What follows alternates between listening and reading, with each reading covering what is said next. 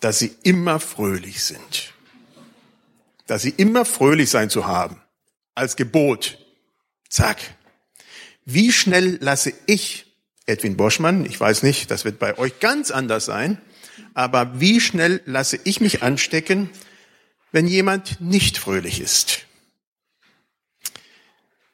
Im Handumdrehen hat sich meine Stimmungslage geändert. Wenn jemand mich anranzt, wenn jemand böse zu mir ist, ruckzuck ist bei mir alles gekippt, obwohl ich vorher noch froh war. Und dann gibt es noch diese Menschen, die haben wir natürlich nicht unter uns, die immer ein Haar in der Suppe finden. Diese Menschen verderben nicht nur die Suppe, das wäre ja noch okay, sondern die verderben auch den, die Stimmung des ganzen Tages, zumindest bei mir. Dann ist der Tag gelaufen. Alles immer nur negativ sehen, das muss doch unheimlich anstrengend sein. Oder? Zum anderen beobachte ich regelmäßig Menschen in Lebenskrisen. Da geht es einem ja wirklich nicht so gut. Die Krisen müssen durchlebt werden. Abkürzungen bei Lebenskrisen gibt es selten. Und doch sind es gerade diese Menschen, die mich sehr oft ermutigen, weil sie lernen, das Leben aus einer anderen Perspektive zu sehen, das Leben aus einer anderen Perspektive zu erleben. Man wird für alle kleinen Dinge dankbar, die man bis dahin womöglich überhaupt gar nicht wahrgenommen hat. Das Leben bekommt eine neue, eine andere Bedeutung, wenn es nicht mehr selbstverständlich ist. Ich könnte dazu einige aktuelle Beispiele erzählen, die mich sehr bewegen wegen dieser Perspektivänderung. Paulus fordert auf, Philippa 4, Vers 4. Und das ist nur eine Bibelstelle. Man könnte viele, viele andere zitieren. Aber ich nehme Paulus heraus. Da steht, freuet euch in dem Herrn alle Wege und abermals sage ich, freuet euch. Nicht ohne Grund wird der Philippa-Brief der Brief der Freude genannt. Sechsmal finden wir in diesen vier Kapiteln das Thema Freude erwähnt. Nicht, dass das das Hauptthema von Paulus dort ist, ist es überhaupt nicht, aber er betont es trotzdem immer wieder. Proportional zu diesen vier Kapiteln, zu diesem kleinen Buch, ist das unproportional viel über Freude gesagt. Und natürlich am meisten in der ganzen Bibel, wo das erwähnt wird. Nicht etwa, und das müssen wir uns natürlich auch ähm, klar machen, dass Paulus gerade übermäßig Grund zur Freude hätte. Dem ist nämlich gerade beim Philipperbrief nicht der Fall. Die äußeren Umstände waren, ja, man könnte sagen, extrem schwierig. Er saß in Rom im Gefängnis und erwartete auf seine Urteilsverkündigung und er hatte die Hoffnung, dass es gut ausgeht, aber nicht die Sicherheit wie so oft vor einer Urteilsverkündigung. Insofern würde man heutzutage sagen, hm, Grund zur Freude, wenn es gegen ihn gehen würde, wäre es der Tod. Paulus war genug, oft genug geschlagen, gefoltert, verspottet worden, geprügelt, gesteinigt. Warum dann dieser Schwerpunkt auf Freude? Paulus war ein unmöglicher Mensch gewesen. Er war ein Mörder, der nur auf die Suche nach den kleinsten Fehlern unterwegs war im ganzen Land. Er wollte die Christen verfolgen und er hat es getan. Er war ein Fanatiker, einer, dem man nicht begegnen wollte. Er war verbissen, das war der Paulus.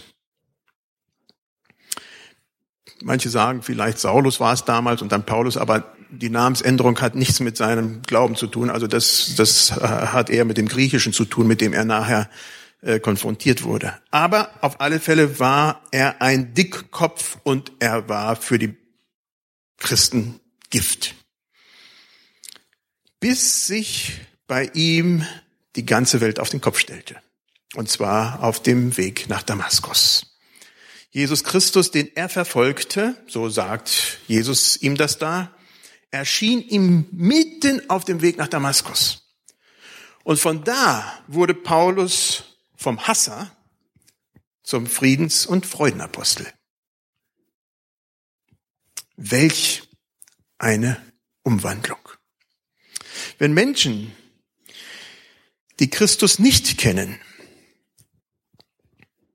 dich erleben, was erleben sie?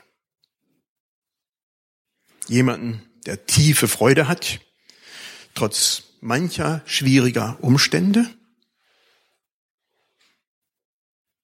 Das Leben ist nicht immer einfach.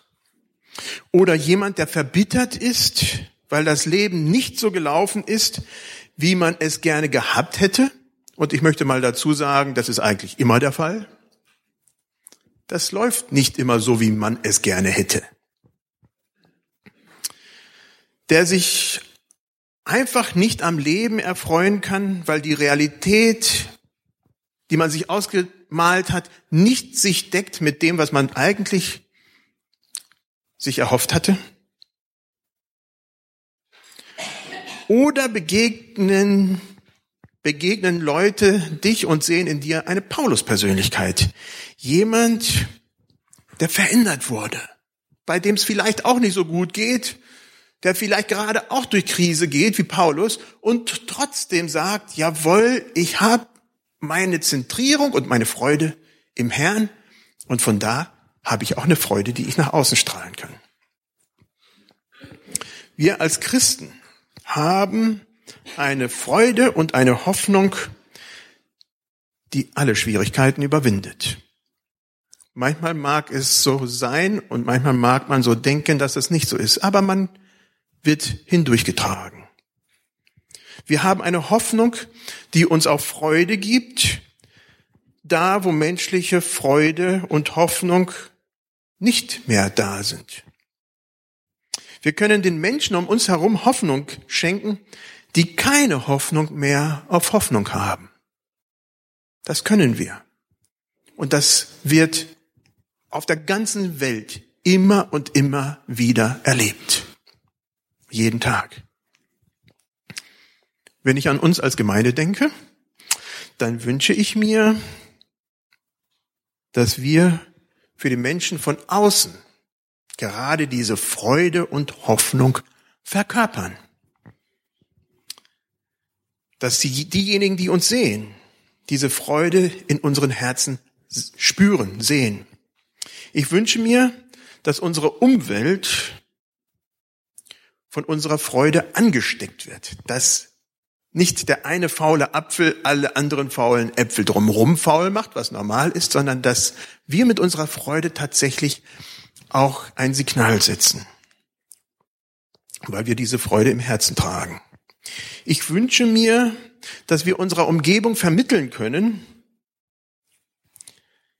nicht eine Freude, die von uns selbst kommt, sondern eine Freude, die wir tatsächlich von Jesus haben. Es ist die Freude der Auferstehung.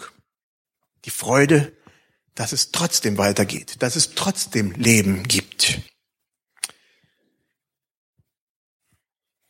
Jesus hat gesagt in Johannes 14, 19, das hatten wir ja auch als Jahreslosung ein paar Mal äh, in den Jahren gehabt, ich lebe und ihr sollt auch leben. Leben, die Fülle, das beinhaltet bei mir auch Freude. An diesem Leben, das Gott uns geschenkt hat, und da gehört das hinein. Gott hat uns dieses Leben geschenkt und das ist Grund zur Freude. Danke, Herr. Ich bete noch.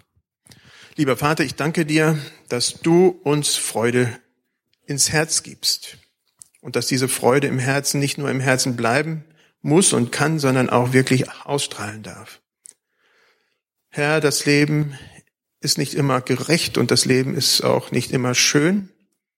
Und doch bist du da, gehst mit uns und gibst uns immer wieder eine Hoffnung und auch eine Freude, die dahin durchträgt. Und eine Freude, die wir in einer Art und Weise haben, die andere Menschen nicht so haben können. Ich danke dir für deine Gegenwart. Ich danke dir für dein Handeln.